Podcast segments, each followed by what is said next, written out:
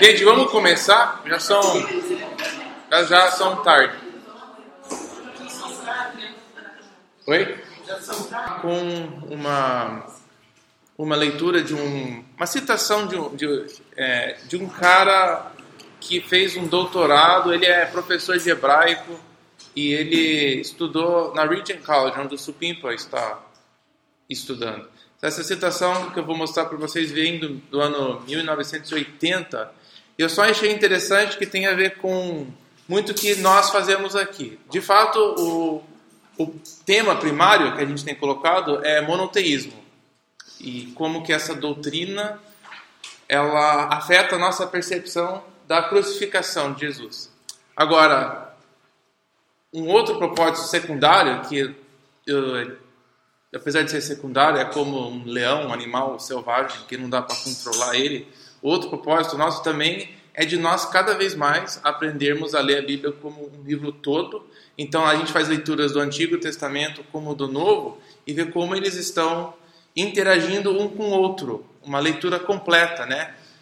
É, então isso às vezes é quão importante que nem o tema em si, é como a gente está aprendendo a ler e enxergar e como pensar quando nós estamos lendo, como devemos pensar, né? Ah, como que qualquer trecho que nós estamos lendo encaixa com a revelação de Jesus e como elas contribuem para o nosso conhecimento de quem Jesus é. Qual foi assim as implicações de, da cruz, não só para a nossa salvação eterna, mas como a nossa vida hoje, como ela nos ensina a viver, como ela nos ensina quem Deus é. Então tem um trecho que o cara fala um pouco sobre interpretação. Então isso aqui também você, você tem, vai ter acesso depois. Então vou colocar para nós lermos juntos. Ele escreve assim: Quando cheguei à Regent College, pediram-me que lecionasse um curso de hermenêutica. Fui então à biblioteca para escolher os melhores livros sobre interpretação de escrituras. Analisei todos os livros escritos acerca desse tópico durante a última década, os anos 1980, e li cerca de 10 deles de forma minuciosa. Todos eles diziam a mesma coisa. Leia a Bíblia como se estivesse lendo qualquer outro livro. E fiquei pasma, pasmo. Nenhum deles, nenhum daqueles livros fez menção à importância da oração diante da leitura das Escrituras. O papel do Espírito Santo parecia ter sido expulso pela erudição acadêmica. A palavra de Deus é diferente ele é inigualável. Não podemos entender plenamente Sua palavra sem a capacitação do Espírito. É claro que é possível ler a Bíblia como um exercício acadêmico ou intelectual, mas para receber a bênção plena da palavra do Senhor e para entender o seu pleno significado, temos de abordar as Escrituras por meio do Espírito de Deus. Enfim, quando a gente ora antes de começar a reunião, pedindo que Deus nos ajude, é um exercício de verdade que a gente está fazendo, porque a gente pode ler, podemos compreender, todos nós temos algumas pressuposições diferentes sobre o que a Bíblia significa e tal. A gente chega no texto com um certo nível de contexto pessoal e precisamos da força e ajuda de Deus. Então, o jeito de a gente parar, refletir e pedir que Deus nos ajude a compreender melhor. Então, quando você faz a sua leitura, é, é um bom exercício você fazer também, de você parar e lembrar de que você não consegue entender isso aqui totalmente sem que Deus participe com você neste processo. Então, eu só achei legal. É um dos caras que eu gosto em termos de gramática, de hebraico. Aí eu estava lendo umas coisas que ele falou e achei que valeria a pena colocar aqui para a gente começar. Então, quero com isso em mente, a gente dá uma oração e aí, a gente, aí começamos nosso tempo junto. Vamos orar. Senhor, é, queremos reconhecer este fato que nós somos dependentes do Teu Espírito a nos revelar a Tua vontade, de nos ensinar a Tua palavra, que nem o salmista ora. Nós pedimos que o Senhor abra os nossos olhos, a nossa compreensão, o nosso entendimento, para que nós possamos enxergar as maravilhas que estão na tua palavra. Que isso seja a nossa busca, que isso seja o que nós estamos fazendo aqui hoje. Nós queremos nos esforçar nesse sentido e que o Senhor é, ande com a gente e coloque esse desejo no nosso coração de, de estudar e de correr atrás, de minar a tua palavra por essas maravilhas. Somos gratos que podemos nos ajuntar e fazer isso aqui hoje de manhã. Amém. Então, conforme o e-mail que eu passei para vocês, eu pedi para vocês lerem né, vários trechos e no final eu minha recomendação foi que de, vocês começarem com esse trecho de João 12 e depois voltarem e fazer a sequência que eu deixei no e-mail. Então nós vamos, eu queria ler e aí deixar bem claro o que é que eu estava falando no, em relação ao João capítulo 12. Então João 12, nós vamos começar com esse trecho no Novo Testamento. E bem específico eu, eu quero olhar o versículo 41. Versículo 41 nós temos hum, dos versículos 37 a 40, dois ou três citações de Isaías. E aí no final do versículo 41 é o que João disse que é meio fascinante. Ele fala: Isaías disse tudo isso porque viu a glória de Jesus e estava falando sobre ele. Especificamente, o último versículo 40 é uma citação de quando Isaías é chamado para ser um profeta. Ele vê Deus no trono. A gente leu esse, esse texto semana passada. E uma coisa maravilhosa. Ele fala: Nossa, eu sou sujo, né? E o anjo vai lá com a, a brasa, né? Aquela coisa louca. É, e vai tocar na boca dele. E ele é purificado. E essa parte é, é, faz parte da conversa, a citação do versículo 40. E ele, João fala: Ah, essas coisas foram faladas porque de fato Isaías viu a glória de Jesus. Apesar de nada ser mencionado em Isaías sobre Jesus, sobre Messias, sobre o Filho de Deus, é apenas Jeová e a sua glória. João tem essa ousadia de falar: Ah, de fato ele tinha visto Jesus. É por isso que ele acaba falando o que ele falou. E a minha pergunta para guiar a sua leitura foi: é, Nós né, humanamente falando, sem a gente usar a justificativa, ah, porque o Espírito Santo ensinou João. Como que João, o que aconteceu, o que, que ele entendeu sobre Jesus que poderia ter levado ele a essa conclusão? Que de fato Isaías tinha visto Jesus naquele momento. O que é que João viu, viveu, ouviu de Jesus, ou algo que foi falado sobre Jesus teria levado a ele a fazer essa conclusão? Esse é o nosso objetivo hoje, de usar essa pergunta como um guia nas leituras que fizemos. É, então eu queria passar junto com vocês os textos que a gente que eu coloquei e tentando passar como que isso foi feito, porque tem um trecho do Velho Testamento que foi usado por a comunidade cristã para afirmar quem Jesus é, a implicação da ressurreição. E um trecho que não era bem usado pelos judeus antes de Jesus. Não foi reconhecido como um texto muito importante, mas para os cristãos se tornou um texto crucial. Então, o primeiro bloco de leitura que eu pedi para vocês fazerem tem, tinha, até coloquei uns, é, é, um, flechas, obrigado, para direcionar, né, como você fazer a leitura. Começando com 110, indo para uh, Isaías 11 e aí Salmo 100 19. 17. Opa, 117. Que é, 17. E aí eu coloquei Romanos embaixo, porque Romanos ele cita esses três. Agora, antes de eu começar a gente olhar aqui junto, queria ver, ouvir de vocês se, se teve alguma coisa que você, nessa leitura, achou é, algum tipo de conexão ou algo que caminhasse por uma resposta àquela pergunta. Se algo nesses, nesses versículos ajuda ou contribuiu a responder aquela pergunta inicial. Em comum que eu vi que ele fala do ramo de Judá, do tronco que saiu lá de Gessé, né? Foi que eu achei que tinha conexão com os textos, né? que era comum Isaías 11 principalmente fala de uma personagem que iria, que iria surgir, né? Isso faz parte. Essa pessoa que é identificada nesses trechos é o mesmo. Agora, 117 não fala de uma pessoa, mas ele, ele, ele trata-se de o que vai acontecer um dia, especificamente que as nações vão adorar Jeová. As pessoas que não conhecem, as pessoas que não são judeus, eles vão adorar Jeová um dia, diz de acordo com Salmo 117, anos alvos.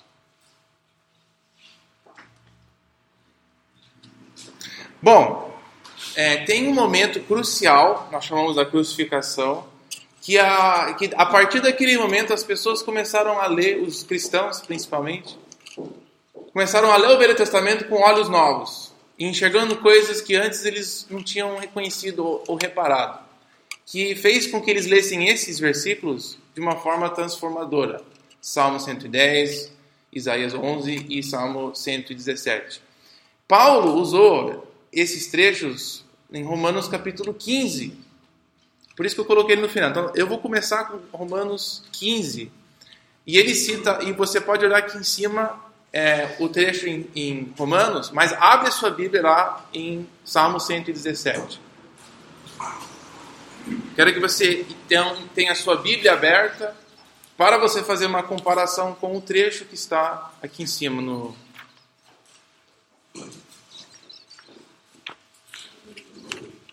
Salmo 117, como está escrito na sua Bíblia aqui, e o que eu coloquei em cima é apenas o jeito que está escrito em Romanos 15. Eu quero que você busque alguma alteração que foi feita no texto em Romanos 15. Vê se você encontra a diferença entre o trecho em Romanos com a de Salmo 117.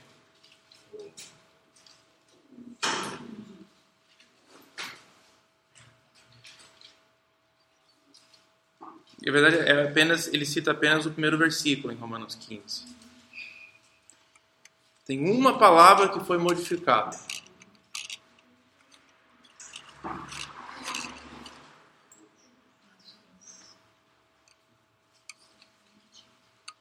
Quando você encontrar, pode berrar.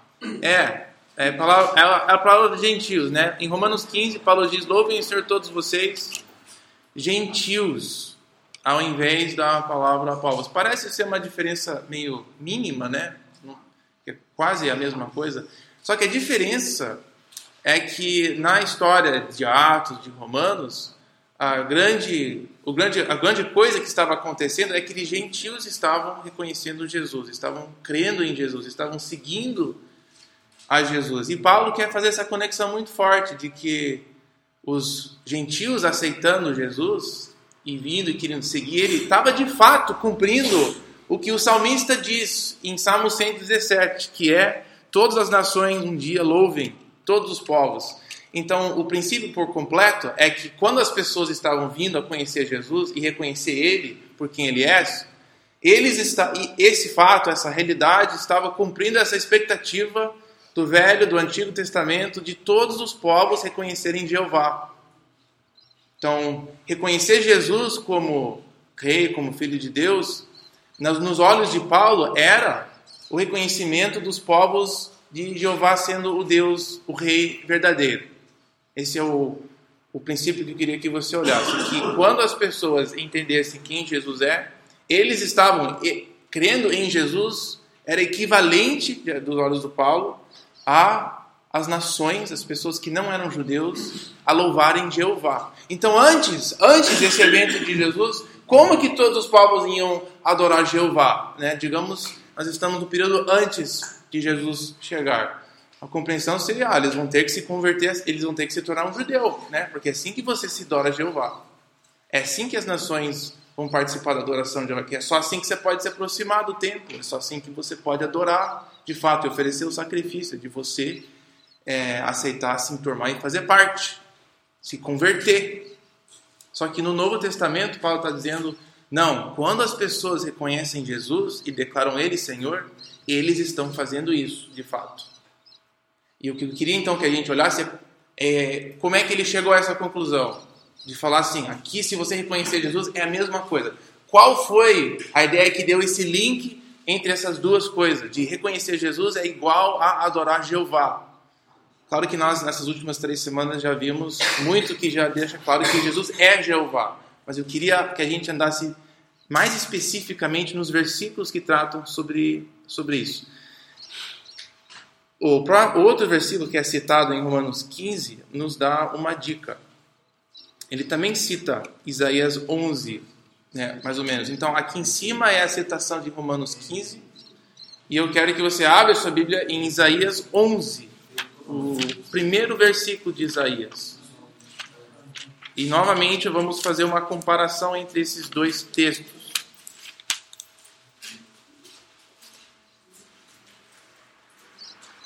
Mas em algumas versões eles colocam o gentil do Salmo 117. Ah, é? Ah, legal. Legal.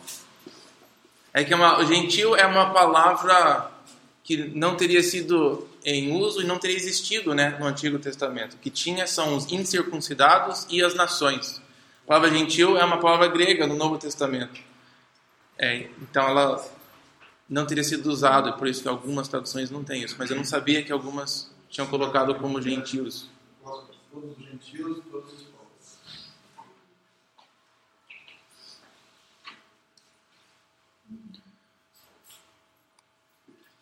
É, então, Romanos 15, a citação de Isaías 11, e agora a sua Bíblia em Isaías 11, você vai perceber bastante diferença.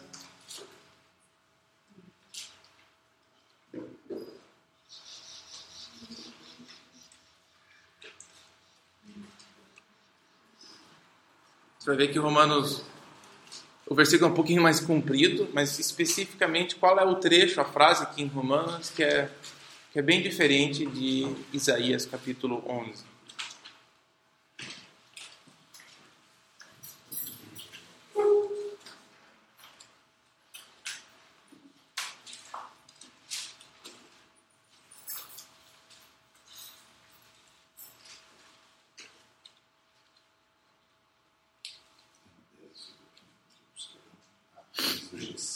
Gentios de novo? É, os, sim, bom, os gentios é, também foi adicionado. O, isso faz parte. É, só que nessa coisa não é só uma palavra que foi modificada, mas gentios é, é sim um deles.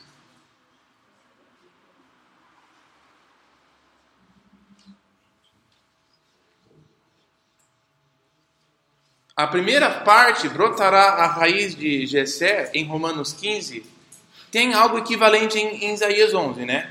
Ou na segunda metade do versículo, ou no início, tem alguma coisa semelhante. Algo vai brotar ou surgir do tronco de Jessé.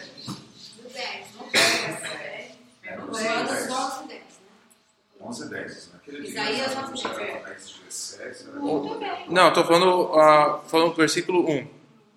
Não tem, depois repete no 10. Sim, mas a, a citação vem do primeiro versículo.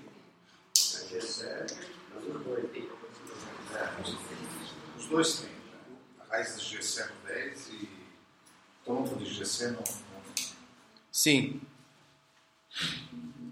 O que o, o que o trecho em Isaías não tem, é essa parte que eu coloquei em amarelo. Né? Ele, em Isaías 1, ele fala: um ramo surgirá e suas raízes brotará um renovo. Mas em Romanos 15, ele fala: um, uma brotará a raiz e aquele que se levantará para reinar sobre os gentios. Né? E essa parte, se a gente for colocar os textos um ao lado do outro, você vê que ela, ela é distinta. Paulo está não apenas citando, ele está nos informando de algo. Que quando Isaías fala que um ramo ia surgir, brotar, ele usa essa segunda frase para deixar bem claro quem que é. Né? Agora, uma coisa meio técnica que é bom de a gente entender está participando dessa, o que Paulo está fazendo, ele não está inventando esse versículo, ele está citando esse versículo. A tradução, aí chamamos de Septuaginta, que é uma tradução em grego do Antigo Testamento que foi escrito em hebraico. Então, o trecho de Isaías é em hebraico, mas teve uma tradução antes né, de Paulo, de Jesus, chamada Septuaginta, que traduziu esses trechos para uma outra língua, grego. E nessa outra língua teve essa tradução. A tradução em grego tem aquele que se levantará para reinar sobre os gentios. O que é interessante disso, Claudir?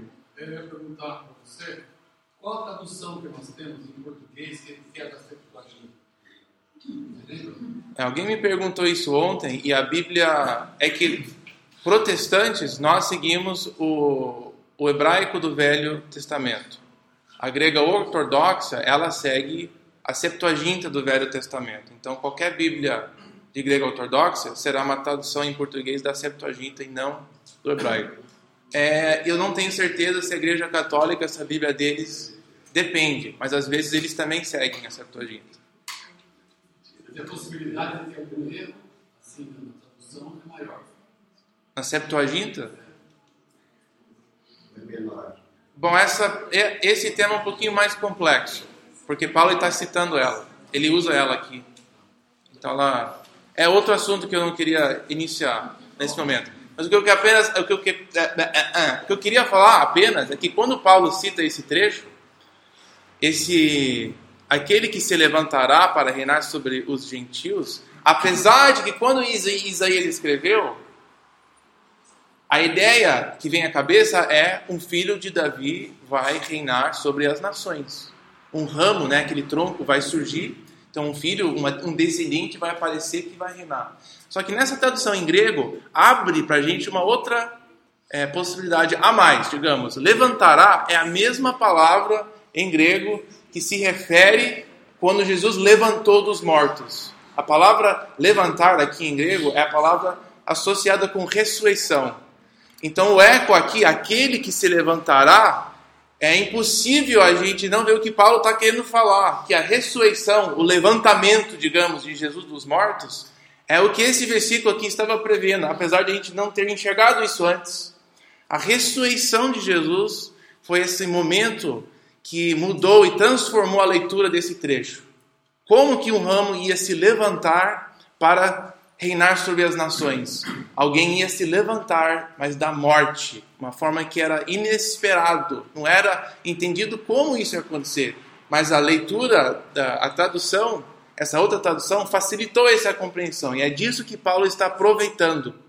Então, falando inicialmente, pessoas reconhecendo Jesus como Filho de Deus, sendo a mesma coisa de reconhecer Jeová, né? A esperança do Antigo Testamento, que todas as nações um dia iam reconhecer Jeová. Isso estava sendo realizado quando as pessoas vinham a crer em Jesus. Essas duas coisas diferentes. Como que isso acabou acontecendo? O link entre essas duas coisas é a ressurreição, porque a ressurreição foi como essa grande esperança do reino de Deus ser chegar, digamos, na terra, acontece, e uma das evidências dele é disso aqui: aquele que se levantará para reinar sobre todos os gentios. Então, para Paulo, ele começou a repensar essa questão. Nossa, uma pessoa ressurreta. Ele começou a ler os textos dos profetas e começou a enxergar essas frases. Nossa, tá, ela, ela está aqui, essa expectativa de alguém que seria levantar. É assim que Jesus cumpriu essas expectativas. Outro exemplo que agora nos leva até Salmo 110, Cris. O Paulo ele já tinha acesso à tradução da Septuaginta? O jeito que ele escreve, o jeito que ele fala, é, Pedro também, em 1 e 2 Pedro, dá toda a indicação que ele conhecia não só apenas o texto em hebraico, ele tinha acesso a essas cartas, como qualquer outro rabino teria, mas também ele tinha acesso às outras traduções desse mesmo texto como a de grego. Então a Septuaginta foi uma tradução bem antiga, assim, não sei muito quanto foi. É que a gente, o, o, o complexo é que a gente usa o termo Septuaginta para se referir a um bloco de textos né, que existia na época, que foi a tradução de textos em hebraico. Só que é um termo é, que engloba várias coisas, não só apenas uma tradução, mas existiu sim uma formal a qual é, foi usado por judeus como uma tradução oficial do seu texto sagrado. É por... E essa palavra levantará, ela existia no Velho Testamento? Então, ela, é, ela é, essa citação de Paulo, ela vem da Septuaginta. Ela é uma tradução do, do texto que a gente viu em Isaías. Sim.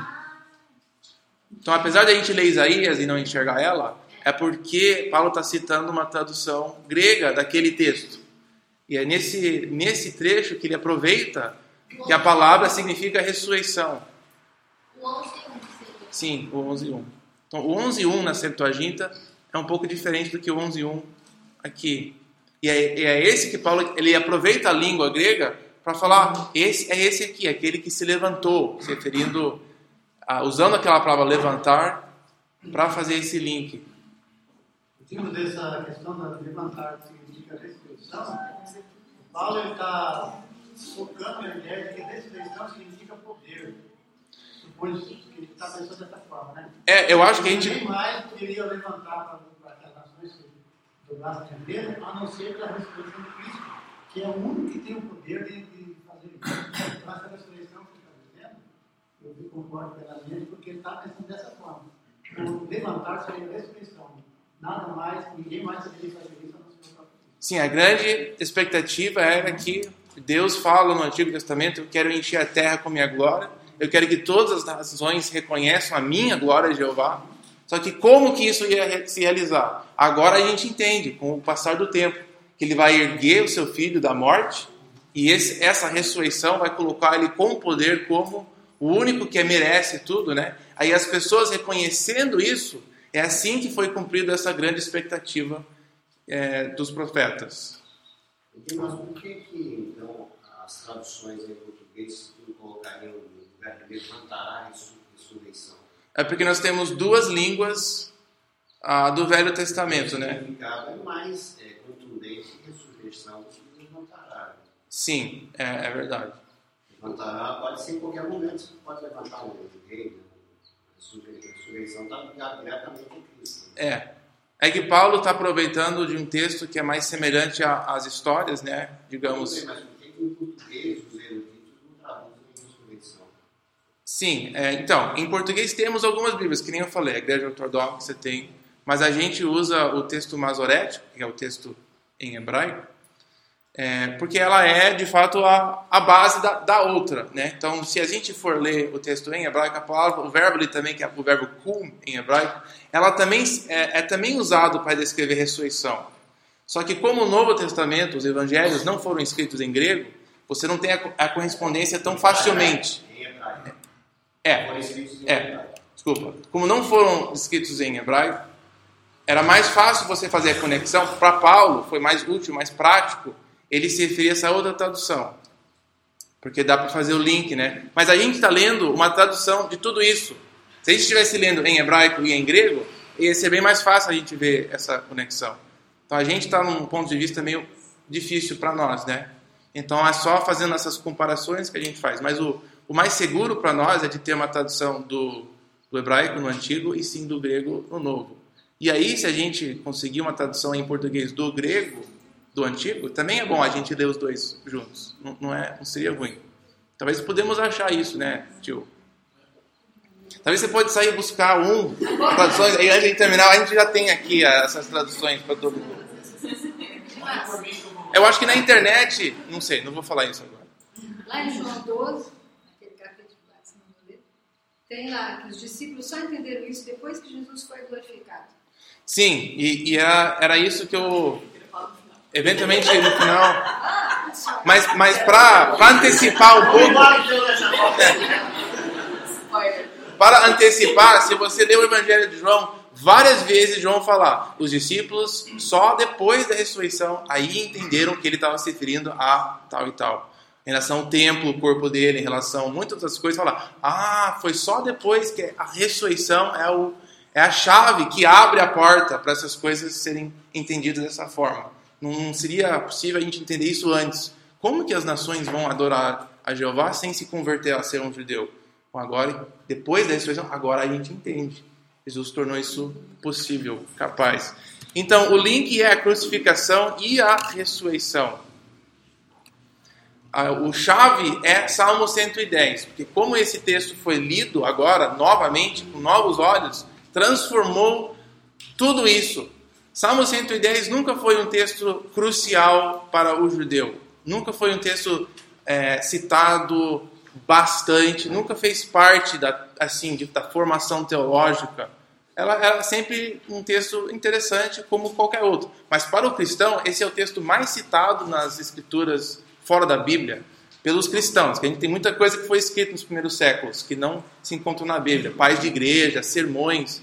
E o que aparece quase mais do que qualquer outro texto é Salmo 110. Por quê? Porque ele, ele é o texto que deixa claramente esse link que foi feito. Então, antes de nós lermos 110, quero ler só esses, essas partes principais de Atos. Eu pedi para vocês lerem Atos 2 e Atos 5. Começando com Atos 2, então.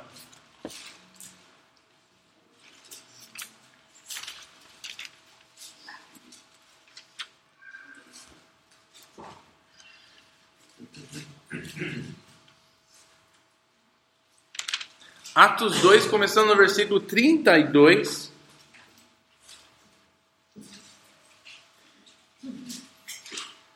Versículo 32 do capítulo 2 de Atos.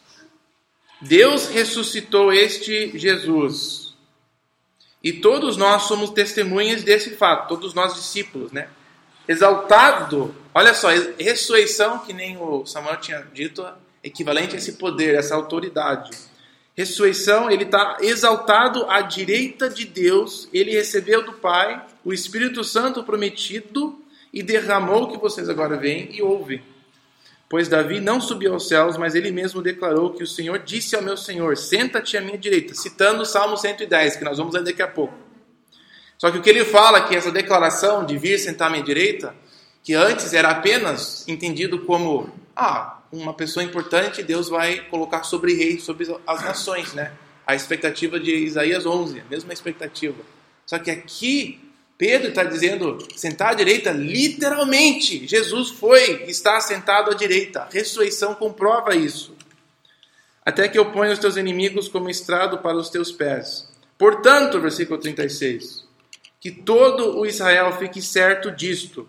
Este Jesus a quem vocês crucificaram, Deus o fez Senhor, Mestre e também Messias. Ele fez ele o, o, rei que ia governar, o grande rei esperado de Isaías 11. Como que ele fez isso? Ressurreição.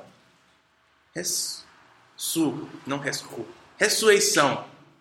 A ressurreição de Jesus, aquela, aquele levantar, literalmente, dele subir lá e ficar na direita, foi como essa expectativa foi cumprida. O outro trecho que repete a mesma coisa é o capítulo 5.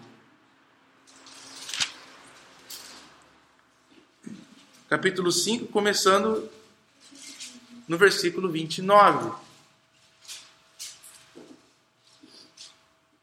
Pedro e os outros apóstolos responderam: É preciso obedecer antes a Deus do que aos homens. No momento ali onde eles estavam sendo desafiados, é ou você vai ter medo dessa ameaça de calar a boca, é, que a gente vai te matar. Aí eles respondem assim, né? É, o Deus dos nossos antepassados ressuscitou, levantou, ergueu Jesus, a quem os senhores mataram, suspendendo-o numa, numa, desculpa, num madeiro. Mas Deus o exaltou, colocando-o à sua direita como príncipe, salvador para dar a Israel arrependimento e perdão de pecados. Nós somos testemunhas dessas coisas, bem como também o Espírito Santo que Deus concedeu aos que lhe obedecem.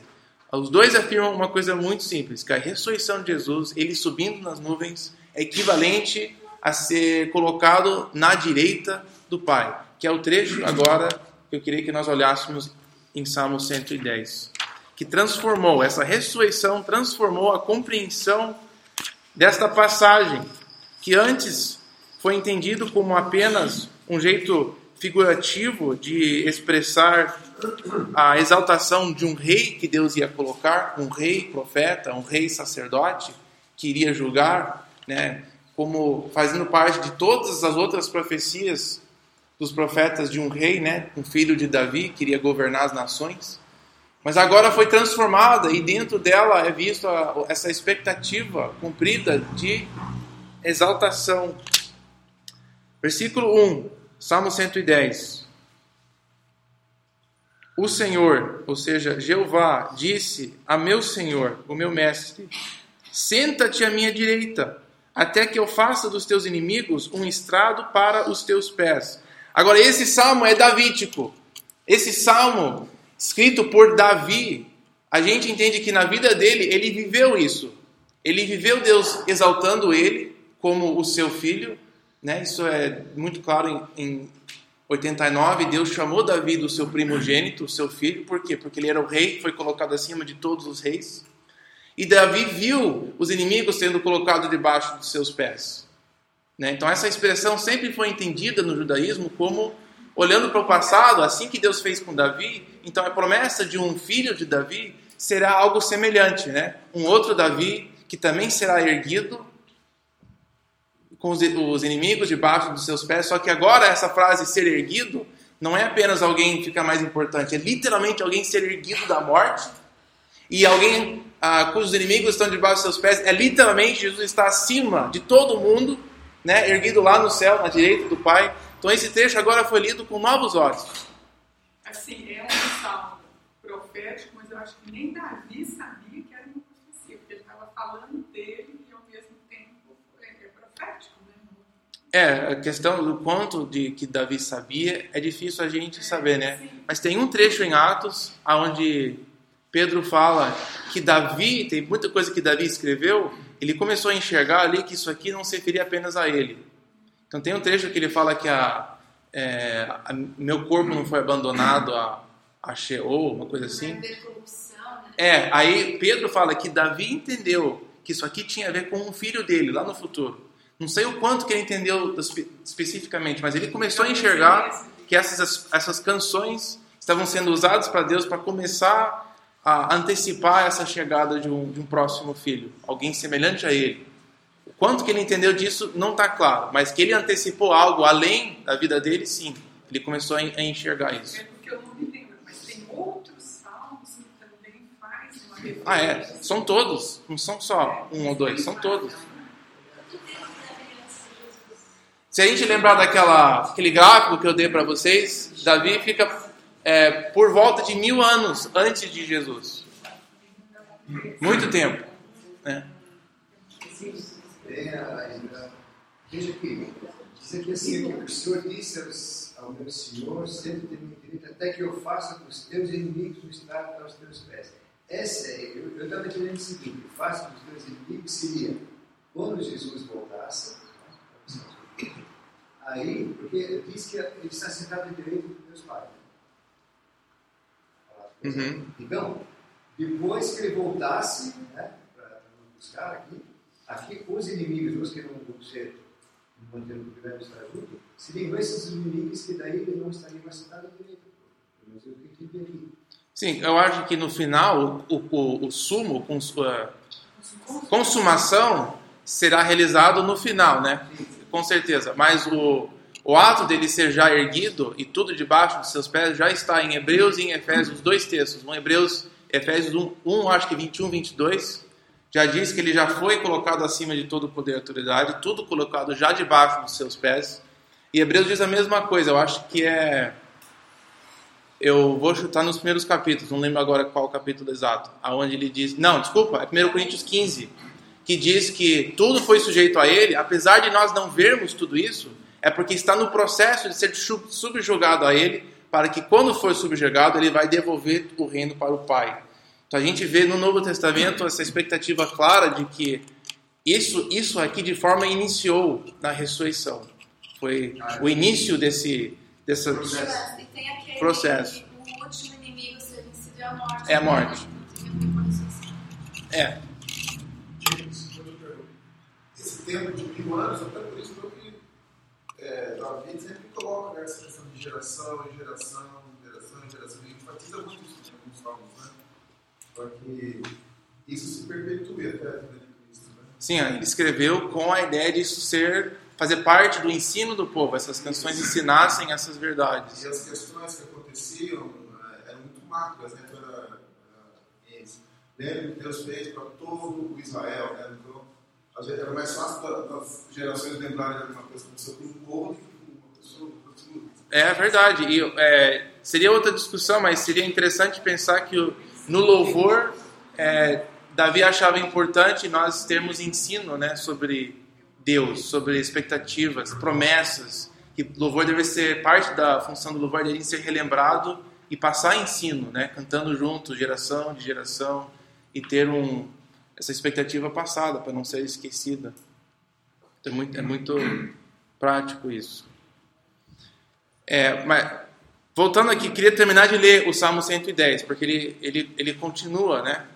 É, versículo 2: O Senhor, Jeová, estenderá o cetro do, de teu poder desde Sião e dominará sobre os teus inimigos. Agora, o que o Lothar estava fazendo, sim, o, o, o consumo de tudo isso é no final. Mas o que os evangelhos e o livro de Apocalipse está querendo desafiar a gente é de enxergar como que isso já está acontecendo. Que nós vimos semana passada é que a cruz nos passa o tipo de Deus, né, que se humilha, a extensão do amor dele na cruz, como ele vai até o ponto de morrer, é o tipo de rei que ele é. Eu queria até hoje aproveitar que você falou isso e o foco e, como a cruz também ela representa o tipo de domínio que ele exerce. O domínio dele não vai ser apenas, você não concorda? Eu vou te matar, vou acabar com você. Mas o jeito que ele dominou o mal na cruz, né? João 17 diz: Eu venci esse mundo. Mas ele morreu. Ele não tinha morrido, inclusive, mas ele falou: Eu já venci esse mundo. Eu dominei eles. A, a ressurreição é a, é a derrota dos poderes do mal. É uma declaração: Eu já venci, eu ganhei. E agora o meu reino vai ganhar sim o meu reino vai dominar o mundo assim, através de pessoas que têm as marcas da cruz. Vai ser um sofrimento, vai ser um reino que domina através de perseverança, sofrimento. Mas aí a gente, quando a gente for ler Isaías, a gente conclui com este ponto, mas já queria deixar isso na mente quando a gente está lendo isso aqui. Versículo 3: Quando convocares as tuas tropas, o teu povo se apresentará voluntariamente ou seja, o jeito que esse rei vai governar, as pessoas que vão participar, elas vão se entregar para esse reino. Vão ser decisões voluntárias de vir participar. Trajando vestes santas, desde o romper da alvorada, os teus jovens virão como o orvalho. Não entendo muito bem jovens como orvalho, mas tudo bem. É bonito, tem que ser bonito, né? O, o Senhor jurou e não se arrependerá. Tu és sacerdote para sempre, segundo a ordem de Melquisedeque. Este rei terá uma função sacerdotal também. O Senhor está à tua direita e ele esmagará reis no dia da sua ira. Julgará as nações, amontoando os mortos, esmagando governantes em toda a extensão da terra. Num caminho beberá de um ribeiro e então erguerá a cabeça. O a, a, expectativa de Salmo 110 é que quando essa pessoa fosse assentado à direita, ele vai fazer isso. Né? Se ele não está fazendo isso, então não está sentando à direita. De fato, como é que a gente sabe que alguém está sentado à direita? Porque o resto do Salmo diz que no seu dia isso vai acontecer. E o desafio do Novo Testamento é: Jesus foi assentado à sua direita. Como que ele está então governando e exercendo este poder, essa autoridade que a gente está vendo discreta aqui? Bom, a forma desse governo é da forma de um, da cruz. Este é o tipo de rei. Ele está governando assim. Ele está se entregando, ele está se submetendo à vontade do Pai, ele está disposto a sofrer, disposto a servir, lavar pés. É assim que este reino vai se impor no mundo. Ele não vai negar a verdade, ele vai obedecer. É um outro tipo de reino. A gente tem uma impressão de um reino que vai dominar por força, mas Jesus fala: o reino de Deus é diferente. Ele não vai dominar assim, ele vai conquistar diferente. O amor vai conquistar o. Não, desculpa, o bem vai conquistar o mal. Mas como? Através da cruz, dos ensinos de Jesus. Ele fala: o, os participantes do meu reino vão ter que dar outra cara, né? Se alguém bater, eles vão ter que virar cara, eles vão ter que se entregar. Submissão é um outro tipo de reino, é diferente, era inesperado. Para fecharmos é, tudo isso, queria ler os trechos de Isaías, só que em vez de Isaías 40, 55, que seria ideal a gente sentar aqui e ler, né? É só, só alguns trechos desse bloco de 3, 4 capítulos, de 52 a 55. Porque esse é outro trecho que foi lido agora com novos olhos, depois do evento da crucificação e a ressurreição. Esse evento marcou e mudou o jeito que a gente enxerga os trechos da Bíblia que fala sobre a exaltação de um servo de Deus, o levantamento de um filho de Davi, o domínio de Deus chegando na terra. Entra também o papel do Espírito Santo. A ressurreição vem junto com o Espírito Santo. Primeiro, eles não tinham o Espírito Santo. Então, É, a chegada desse, desse novo rei seria marcado também, Deus antecipou isso também, inclusive em Isaías. Uma marca seria que o Deus ia derramar, ele ia tipo abrir as portas do céu, o portão do céu, ia derramar o espírito dele sobre o mundo, que é o que os discípulos querem afirmar que aconteceu em Atos 2. Mas, só para terminarmos com esse trecho de Isaías, vou, eu vou ler alguns, algumas partes de 50, não vou ler 53, na verdade. Vou ler umas partes de 52 e de 54, em volta da parte de 53. Porque novamente tem a ver com essa exaltação de, de uma figura, de uma pessoa, esse anúncio de Deus agindo. Hum, vamos, vamos começar no versículo 4 do capítulo 52. Do versículo 4 do capítulo 52. Pois assim diz o soberano Jeová: No início, meu povo desceu para morar no Egito, e ultimamente a Assíria o tem oprimido. E agora? O que, que eu vou fazer? pergunta Jeová. O meu povo foi levado por nada, e aqueles que o dominam zombam, diz o grande mestre. E constantemente, o dia inteiro, o meu nome é blasfemado. E o meu povo, por isso o meu povo é, conhecerá o meu nome, porque naqueles dias eles saberão que sou eu que o previ. Sim, sou eu. Então, antecipando o futuro julgamento, Deus já fala. Quando eles forem julgados, eles já vão saber quem foi que os disciplinou. Mas, mesmo assim, pela frente, no versículo 17, como são belos os montes, os pés, é, nos montes os pés daqueles que anunciam as boas novas, daqueles que anunciam o evangelho, aqueles que vão anunciar quando esse grande dia terminar, que trazem boas notícias, que proclamam libertação e que dizem para Sião: o seu Deus está reinando, o seu Deus está se impondo como reino, o seu Deus vai cumprir as suas promessas. Escutem só, suas sentinelas erguem a voz, juntas gritam de alegria. Quando Jeová voltar a Sião, ele, elas o verão com seus próprios olhos. Nós falamos ano passado sobre a volta de Jesus a Jerusalém, como interpretando essa grande volta de Jeová né, para Jerusalém. Juntas cantem de alegria, vocês ruínas de Jerusalém, pois Jeová consolou o seu povo, ele resgatou Jerusalém. Jeová desnudará o seu santo braço à vista de todas as nações. Todos os confins da terra verão a salvação do nosso Deus. É um ponto muito importante. Quando Deus agir, a expectativa dos profetas era que todas as nações iriam reconhecer. Seria algo tão fantástico que todo mundo ia ver isso. Não seria uma coisa apenas localizada, que só os judeus iam ver. É uma coisa que todas as nações também teriam bênção. É, pulando para o versículo 13. Ah, por que pular? 11. Afastem-se, afastem-se, saiam daqui, não toquem em coisas impuras, saiam dela e, e sejam puros. Vocês que transportam os utensílios do Senhor, de Jeová. Mas vocês não partirão apressadamente, nem sairão em fuga, pois Jeová irá à frente de vocês, o Deus de Israel será a sua retaguarda. No Êxodo, eles saíram em pressa, foi uma bagunça. E Deus fala: agora, quando eu te libertar, você vai com mais calma, eu vou preparar tudo, vai ser diferente esse próximo Êxodo. Versículo 13: Vejam o meu servo, ah, vejam, o meu servo agirá com sabedoria.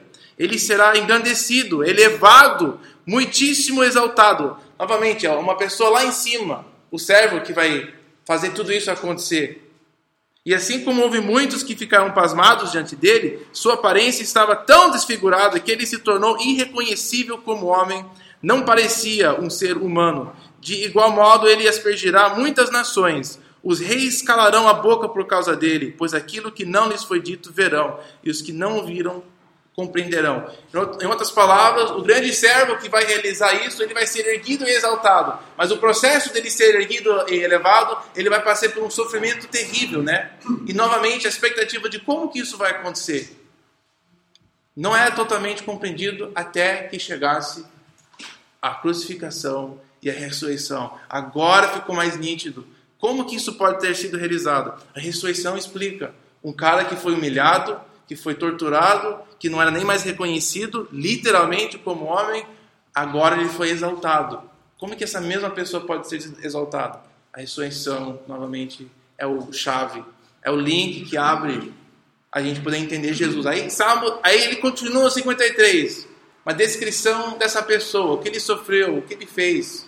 Eu quero pular isso pro, ir diretamente para o 54, que é uma das consequências de, de disso tudo ter sido realizado.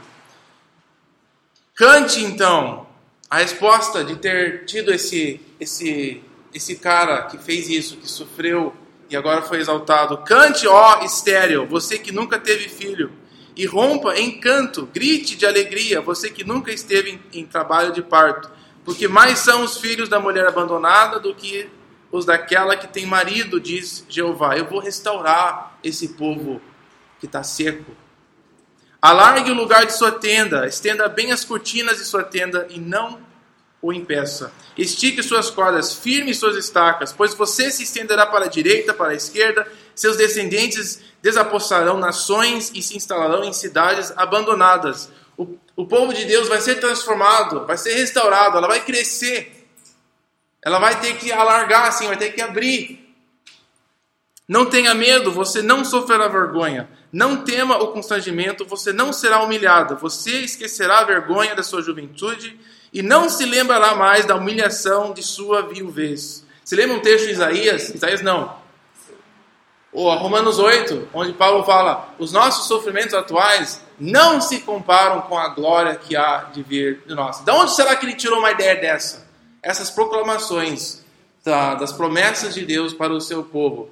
Que você, o que você sofre, o que você passa, não vai se comparar com a glória que vai ser nos dada depois. Versículo 5: O seu Criador é seu marido.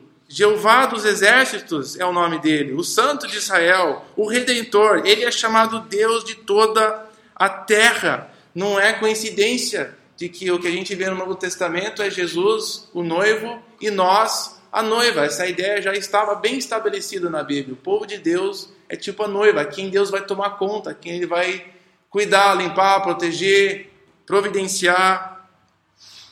6. O Senhor chamará você de volta como se você fosse uma mulher abandonada e aflita de espírito, uma mulher que se casou nova apenas para ser rejeitada, diz Deus. Por um breve instante eu abandonei você.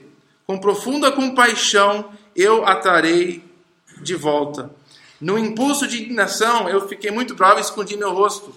Mas com bondade eterna eu terei compaixão de você, diz Jeová, o seu redentor. Essas promessas de eventualmente Deus resgatar, de comparecer de volta ao seu povo. Para mim, isso é como os dias de Noé, quando jurei que as águas de Noé nunca mais tornariam a cobrir a terra. De modo que agora eu jurei, nunca ficar irado contra você, nem tornar a repreendê-la. Você vê que o Isaías antecipa um dia no povo de Deus, onde Deus ele vai agir de uma forma diferente né? Ele vai, não vai ter mais esse negócio de ficar disciplinando o jeito que ele estava disciplinando ela. Vai mudar os termos da aliança com ele e o seu povo. E como isso? Salmo, ah, desculpa, o capítulo anterior, o servo vai sofrer todas as consequências, vai ser erguido e vai providenciar bênçãos para todo o povo de Deus. Versículo 10, eu quero que você preste atenção aqui. 10. Embora os montes sejam sacudidos, as colinas sejam removidas, e assim a minha a fidelidade para com você não será abalada, não será removida a minha aliança da paz. O que eu estou te falando, Deus falando, é confiável. Isso aqui vai ser realizado. Versículo 11. A cidade aflita, ó cidade aflita, açoitada por tempestades, não consolada, eu a edificarei com turquesas, edificarei seus alicerces com safiras. Ou seja, ele, ele falou da, do povo como uma mulher, Agora ele quer falar do povo como uma cidade, é uma cidade destruída, por aflita por tempestades, disciplinada por Deus, mas ele fala: Eu vou restaurar você, mulher, cidade. Eu vou te trazer de volta, né? É, e na cidade ele vai 12: Farei de rubis os seus escudos, de carbúnculos as suas, suas portas, e de pedras preciosas todos os seus muros. O jeito que ó, os, os profetas, a metáfora que eles usavam para descrever a restauração do povo de Deus era uma, uma, uma cidade linda, maravilhosa. A cidade destruída era, era o povo de Deus julgado, punido, disciplinado, afastado dele. Mas quando ele volta, a restaura, limpa ela, é como uma cidade bonita, pura, completa, com pedras preciosas. Isso deve soar um pouco na sua cabeça. Tem um livro que também fala de uma cidade com os mesmos termos, né? O eco é impossível de você não ouvir. E não é só esse lugar, tem outros lugares em Isaías onde fala a mesma coisa. Você é como uma cidade que eu vou reconstruir. Versículo 13: Todos os seus filhos serão ensinados por Jeová. Esse trecho se encontra em João, onde Jesus fala para os líderes, né? Que os líderes estão bravos. Por que, que essa multidão está seguindo você, ô Rabino? Tome cuidado, que eles estão falando umas coisas absurdas. E João fala no evangelho dele que isso estava cumprindo essa expectativa, que um dia todos os filhinhos até, eles serão ensinados diretamente por Jeová. Jesus cumprindo todas essas expectativas. E qual que é o chave? A chave é que ele foi exaltado. E essa exaltação cumpriu a expectativa de uma pessoa que seria elevada e exaltada, que poderia oferecer as bênçãos que Deus tinha prometido para o seu povo. Tá, vamos terminar aqui aí, aí oficialmente a gente termina. Em retidão você será estabelecida a tirania estará distante, você não terá nada a temer, o pavor estará removido para longe, ele não se aproximará de você. Se alguém a atacar, não será por obra minha, todo aquele que atacar se renderá a você. Veja, fui eu quem criou o ferreiro, que sopra as brasas até darem chama e forja uma arma própria para o seu fim. E eu fui quem criou o destruidor para gerar os, o caos. Nenhuma arma forjada contra você prevalecerá, e você refutará toda língua que a acusar. Esta é a herança dos servos de Jeová, esta é a defesa que eu faço do nome deles, declara o Senhor. A grande promessa de que quando ele agir, ele também garante que tudo que acontece vai ser sob o controle dele, né? Afirmação de novo do Deus único. Só o único Deus pode afirmar e declarar essas coisas. Só a pessoa que tem controle sobre todas as coisas pode declarar e afirmar isso e garantir isso absolutamente para alguém. E quando nós lemos os textos todos juntos, como o do Antigo e do Novo, a gente vê que Paulo, pelo menos, pelo menos não, Paulo, os restos da Pedro, os outros discípulos, os evangelhos, eles todos estão lendo o Antigo Testamento com novos olhos de alguém que está enxergando que a ressurreição cumpriu essa expectativa de alguém elevado, exaltado. E aí essa cruz, ela se tornou paradigmático para a vida dos seguidores dele. O que eu quero dizer com paradigmático? É o padrão que a gente usa agora para, de, definir como que o reino de Deus está avançando e cumprindo e dominando. É de pessoas sofrendo pela causa. Quando as pessoas sofrem pela causa, se entregam pela causa, vivem que nem Jesus, ele está exercendo domínio sobre o inimigo, o mal, os poderes, as autoridades malignas. E trechos que nem esses abrem para nós uma, uma leitura um pouco diferente do, do livro de Isaías, onde a gente pode ler é, através da, da, lente da ressurreição. Né? Essas expectativas de um dia Deus agir, enxergamos que Ele está fazendo isso através da cruz. Então, o monoteísmo de Israel o monoteísmo do Deus Criador soberano não pode ser é, separado das promessas, não pode ser separado da história do povo de Israel e não pode ser separado da crucificação. A crucificação foi entendido como o cumprimento de todas essas expectativas. Elas nos ensinam que tipo de Deus nós temos e elas nos ensinam como o reino desse Deus será implementado na terra. A implicação para nós é que o nosso rei nos deu o padrão, o exemplo para nós seguirmos. Como que ele estabeleceu o seu reino? É a cruz. Foi assim que ele deu início ao seu reino na terra. Essa submissão ao Pai. E aí ele chama nós a seguirmos esse mesmo padrão. é, é, o nosso caminho é esse, o nosso destino é esse. É assim que a igreja vai levar o evangelho. Vai ser de vidas que são marcadas pela cruz, que tem morte e tem ressurreição. Nós vamos morrer a nossa entrega de vida e nós vamos experimentar a vida de ressurreição também. Nós vamos ver essas duas coisas.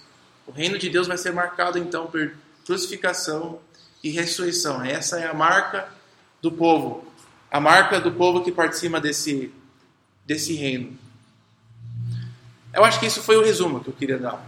Eu, ia falar, vamos resumir, eu falei, não, eu acabei de, eu acabei de dar o resumo sobre isso. Começamos a nossa reunião hoje sem